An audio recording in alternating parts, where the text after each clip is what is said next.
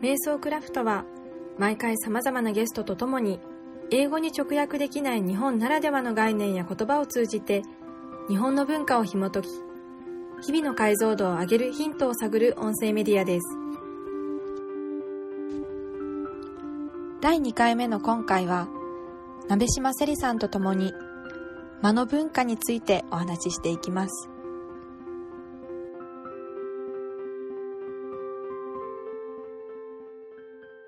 日本の間という文化がすごく面白いなというのをぼんやりといつも思っていて、うん、えー、多分英訳するとスペースとポーズとあとそのギャップっていうのがあって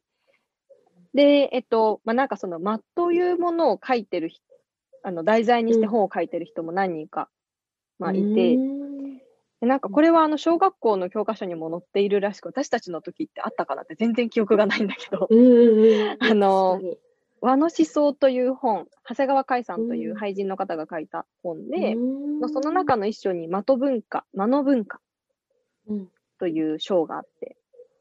でそこには、えっ、ー、と、その間の定義として、物理的な間、えっ、ー、と、時間的な間、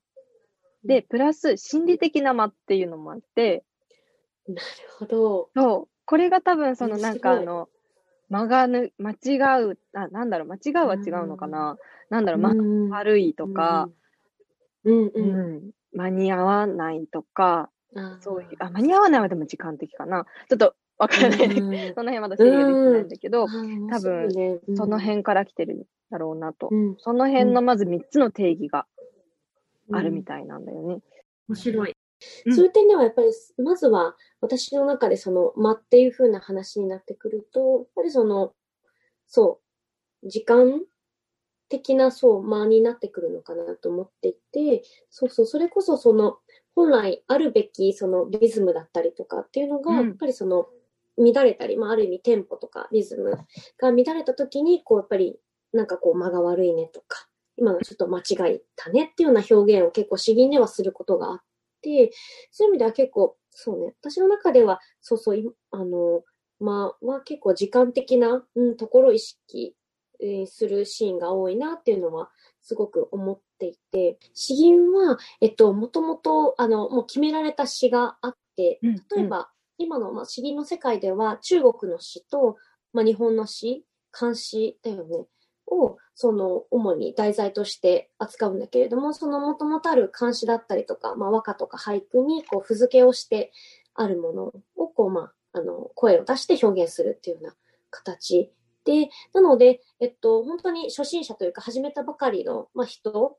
は、やっぱりその、ある意味教科書に書いてある詩を不通りに、うん、不、その書いてあると、そのまんまにこう読んでいくっていうのが、あるんだよね。で、それまあ続けていく中でその自分なりの型っていうものができて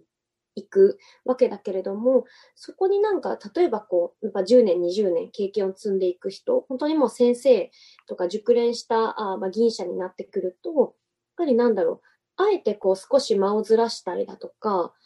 あの、本来は、こうなんだろうな、初心者であれば本当にこう、決まった型をやっていくんだけれども、やっぱりこう、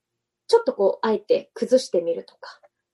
こう、テンポがこう、トントントンってあるものをちょっとこう、トトンとしてみたりとか、なんかそういうちょっとあえてずらしたりとか、っていうところがなんか一つのこう、テクニックだったりになってくる。うん。かそういうのはあるなっていうのは、うん。一応のこう、正解ではないけれども、その同じようにできるっていうものはあって、ただその間を理解していないと、あえてずらすというテクニックもできないというか、あ、それが、そう。うん、間延びになってしまったり、あ、間違っちゃって何になったりっていうことなのかな。そうそうそれは本当に詩吟をこう、まあ、吟じ始める前の、例えばあの、銀代作者で銀を始めるところのその間、例えば、えっと、富士山というこう詩があるときに、えー、富士山、石川定山、尖閣ってこう入ってくんだけれども、その、石川定山って言った後に、その尖閣って入るその間の間っていうのも、本当にあの、1秒以下、0.1本当0コンマ何秒の違いなんだけれども、それが少し早くても、少し遅くても、なんかちょっとこう、なんだろうな、ちょっと違って聞こえたりとかするんだけ、するんだよね。そうそうそう。何歳から詩吟をやり始めたんだったっけ？えっと、詩吟は、えー、8歳の頃から、なので小学2年生の時から、うん、始めて、うん、えっと、今、だいたい20年ぐらい、はい、やってます。その20年間の中で、きっとその最初始めた8歳の時って、全然そんな間とかって分からなかったと思うんだけど、うん、そうね。20年間やっていく中での、そのなんかこう理解ってどういうふうに進んでいったんだろう？うん。なんかそうね。やっぱり一つはその詩の意味がやっぱり分かってくるっていうこと。それこそあの小学生の頃は李白とか、まあ、徒歩、中国の詩人が書いた詩は本当に自分の中では何だろう。お経のような感じで捉えてて、特にそこにどういう意味があるのかなとか、どういう意図があってこの詩って書かれたんだろうって、こう、全く、なんか正直本当はあの、ね、分かった上で読まなきゃいけないんだけれども、本当にその時はお経のような感じで覚えては、えー、声に出して、えー、表現してたっていうのがあるんだけれども、やっぱりそこがこう中学生、高校生で大学生ってこう進んでいくにつれて、やっぱりその詩ができた背景だったり、まあ歴史も踏まえて、やっぱり分かってくる中で、その、まあ、本当に一つ一つの漢字に込められた意味だったりとか、うん、なんで、えこの人がこの、え詩を書いたのかなとかっていうのもやっぱり分かってくるから、そういう意味ではこう、詩だったり一つ一つのこの発声に込める意味だったりっていうのもやっぱり重くなってくる理解が深まるにつれて、うん、っていうのはやっぱり、うん、学んでいくなうちにどんどんどんどんこう面白くなっていくっていうのはありますね。一言でこう知っていっても本当にいろいろなこうね、意味を持ってる詩があって、例えば、え富士山っていう、もう本当にね、あの、富士山を読んだ詩だと、やっぱりこう、晴れの日でも雨の日でも、いつもそこに、えー、雄然、こう、雄大に立っているっていう、そういう、なんだろう、こう、やっぱり立派で、えー、雄大な、こう、なんだろうな、富士山を表現するときは、その声もどっちかというと、こう、張って、声量も大きく出して、えー、ゆるい、なんだろうな、こう、伸び伸びと、えー、吟じることが多いんだけれども、一方で、例えば、あの、静かな秋に、そこにこう、遠くに見える月を見ながら、あの、故郷にいる母親のことをこう思いながら読むような詩だと、やっぱり、どっちかというと、声をこう、張り上げるっていうよりも、どっちかというとしっとりと、うんうん、あの、読むことがあるから、そこ、そういう時には、ちょっとこう、間を、なんだろうな、短くしたりとか、やっぱり、そうそういったなんだアレンジだったりとかっていうのはあるなと思いますね。その間の、えっと、出し方で、その詩のこう表現だったりでも変わってくるから、そこは自分なりにではないけれども、そうそうそう、うんうん、いろいろ研究しながらやったりはするなというのは。それって、その、なんだろう、今さっき言ってくれた通り、その初心者の人は型通りにやるけど、うん、こう、あ、今少しあの人変えたねとかっていうのって多分もう熟練の方というか、もう詩吟をしっくしている方で、それっていうのは、その、どう、聞いてる側としては、なんかどういうふうにわかるんだろう？その、あ、今の間は、こう、わざとデザインした間だよね、みたいな。そういう、なんだろう、世界というか、あ今ちょっと変えたよね、アレンジしたよねっていうのは、うん、ある意味、聞く側も一定の経験がないと、もしかしたら、わからないところもあるのかもしれない。なんかその、その視点に気づくっていうところも、ある程度聞き手というか、その場にいるうん、受け取り手も一定のこう、うん、展開だったりとかが分かってる上で、あ、今ちょっと変えたわねっていう視点があるのかもしれないなっていうのは、うんうん。あるね。なんかそれって、なんかもしかしたら詩吟だけではなくて、書道もだし、絵画とか、まあそういった他の分野でももしかしたら同じことが言えるかもしれないなと思ってて、そうなんか、ここの、この空白がいいよねとか、うんうんうん、あえてこう、ちょっと非対象にしてるところがいいよねとかっていうのも、うんうん、そう、ちょっと知ってるからこそ、うん、なんか気づける面白さだったりするのかなとは思ったね。そうなるほどね。確かに。知らないとわからない、気づけない間っていうのももしかしたらあるのかもしれないね。うん、そうね。なんかそのさっき、まあ、絵画の話も出してくれたと思うんだけど、よくなんかその間の話っていうのを、まあ、ちょっと調べたりしていくと、まあ、よく出てくるのがそのなんか日本画とこう西洋画の違いみたいな感じで、日本画っていうのは、こう大きな屏風になんかちょちょっとこう墨で竹が書いてあって終わりみたいな。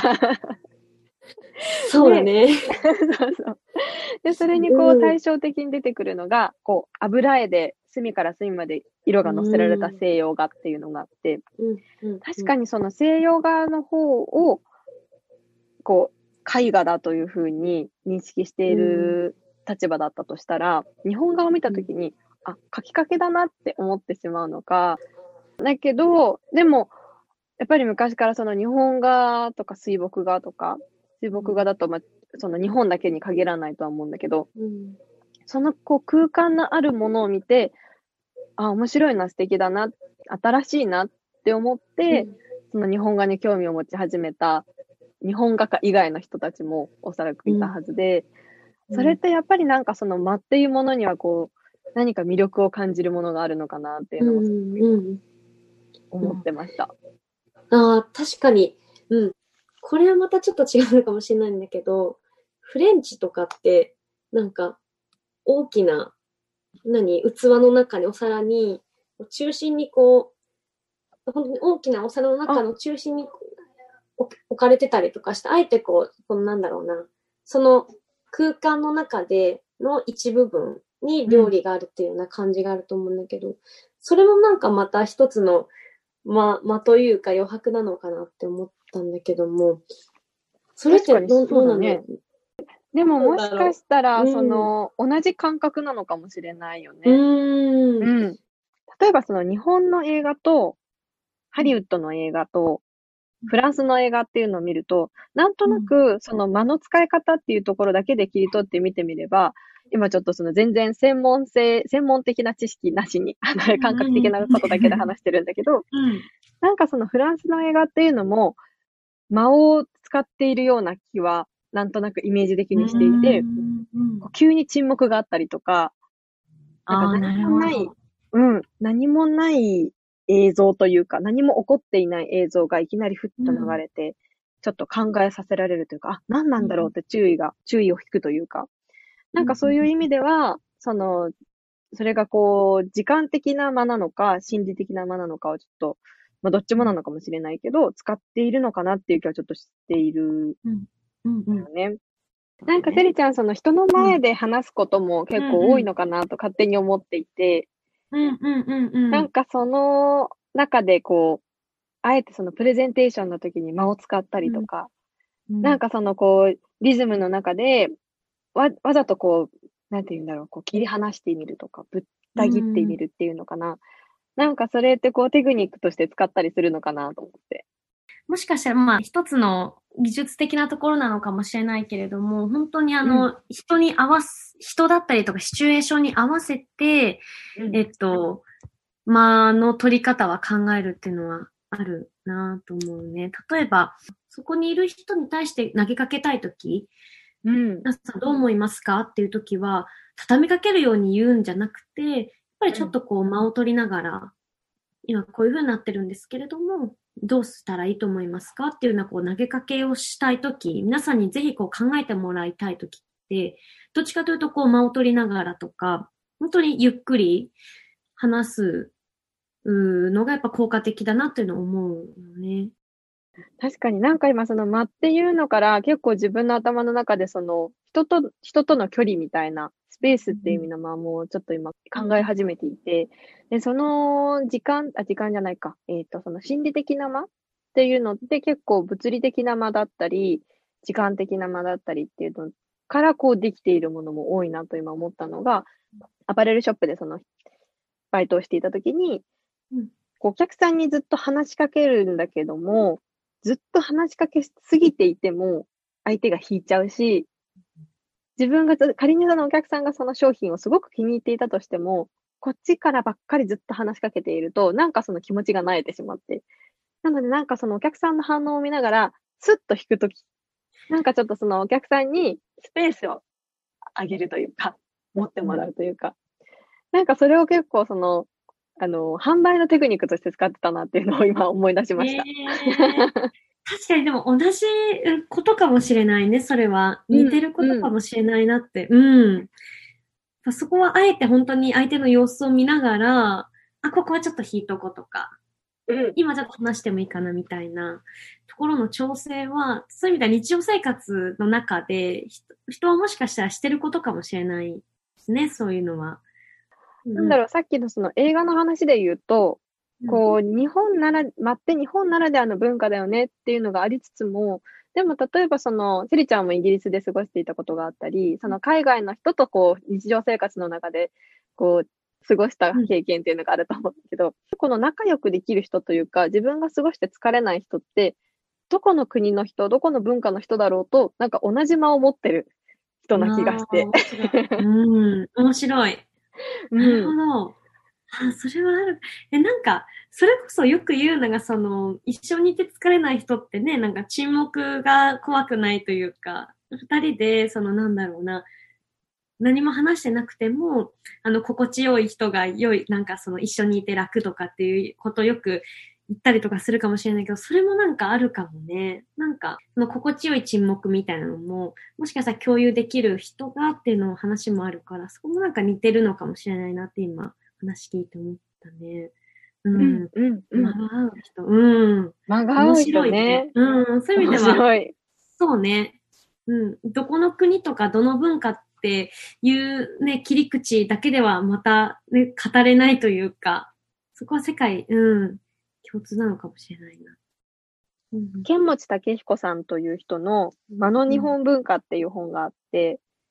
えっ、と、西洋の間が何かと何かを隔てる空間っていう概念だとしたら、それに対してその日本の間っていうのは、何かと何かをつなぐもの、つないでいる空間だっていう捉え方の違いがあるっていうふうに書いてあって、だからそのなんか日本の間っていうのは、空いちゃった間、あ、何か埋めなきゃっていう間じゃなくて、わざとこう作り出したものであったり、その他の、なんて言うんだろうな、他のものがあるからこそ、間があるというか、なんかその間っていうのはつまり他のものがあることを示している。なんかよくわかんないけど、哲学的なかったけど。なんかその、こう空いてしまったブランクでは、あうんブランクっていう英訳もあるよね、そういえば多分。そうだね。本当だね。うん。ブランクなんじゃなくて、うん。ビトゥインみたいなことなのかなって。うんうんうんうんそうね。そういう意味では、その、その空いちゃったとか、ちょっとこう、ネガティブな意味ではなくて、ポジティブな形で、そうそう、あるものだったりとか、を引き立たせるために、あるのかな。うん。そのさっき冒頭でも、ちょっと一回あの、あの思想という本を書いた長谷川海さんという方が、その中の一章で間の文化ということにも触れていてうん、で、その中で、西洋のフラワーアレンジメントっていうのは、うんえっ、と、その間をお花を使って埋めていくっあ、埋めていく。あ、なるほどね。ていう考え方で、で、一方、えっ、と、和の生け花っていうのは、そのお花を生けることによって、その全体の空間をデザインするというか、そのうん空いているスペースをもデザインの一部として捉えるっていう考え方考え方の違いがあるみたいで。うん。なるほど、なるほど。空間、立体的にその空間を捉えるときに、ね、縦からも、前からもそうだし、横からもそうだし、上からも見てね、花を生けるって言うけれども、うん。そこも本当に空間的なものだよね、生け花も確かに。うん、うん、うん。面白い。うん。深いです。